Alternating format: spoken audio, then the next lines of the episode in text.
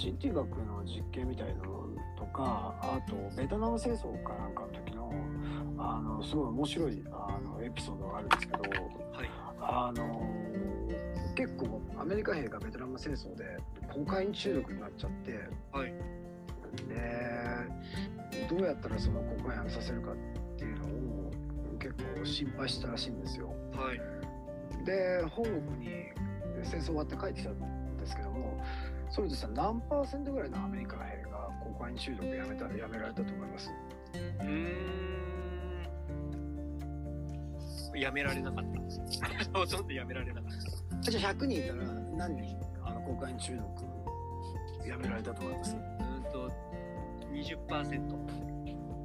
20%が、えー、とコカインやめてやめて。あの80%ははい。やめられなかったっていうやめられなかった。ことでよろしいですか？はい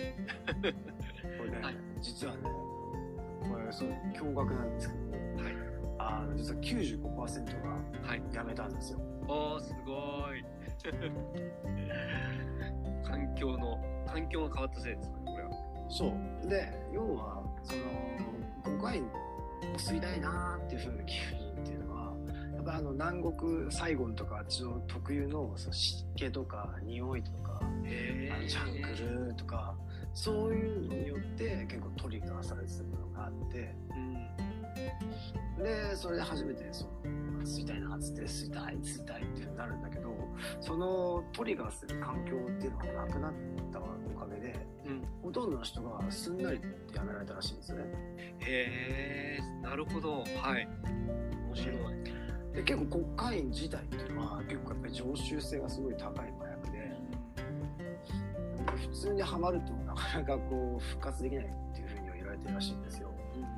なんだけどやっぱりいかにその環境というか記憶そのに基づいたあのそういうトリガーっていうのがいかにそういう中毒性症状を生んでるかっていうのはあるらしいんですよね。なるほどですねそっかだからそのトリガー自体をいい方向につく使うのかそうじゃないのかっていうことでいい習慣が身につくのか悪い習慣が身につくのかやめれるのかやめれないのかっていうところの分岐点があるっていうことですねそうですよね。だから最近いろんな意味でその脳科学とかそういうのでそういう仕組みが分かってきてるじゃないですか。はいそういうものもじなんかこうねそういう知見も交えて結構一緒にあの学びながら俺もそういうあの作ってるんだよ習慣をうまくとかって言いながら一緒にみんなでその習慣作りのゲームをするみたいなそういうか環境づくりのデザインのゲームをするとかそのどういうふうに改善できたとかっていうことこうまず認識っていうか注意を受けるってすごい重要なのかなと思ったんですよね。いやー本当ですね聞くと超重要ですねそれって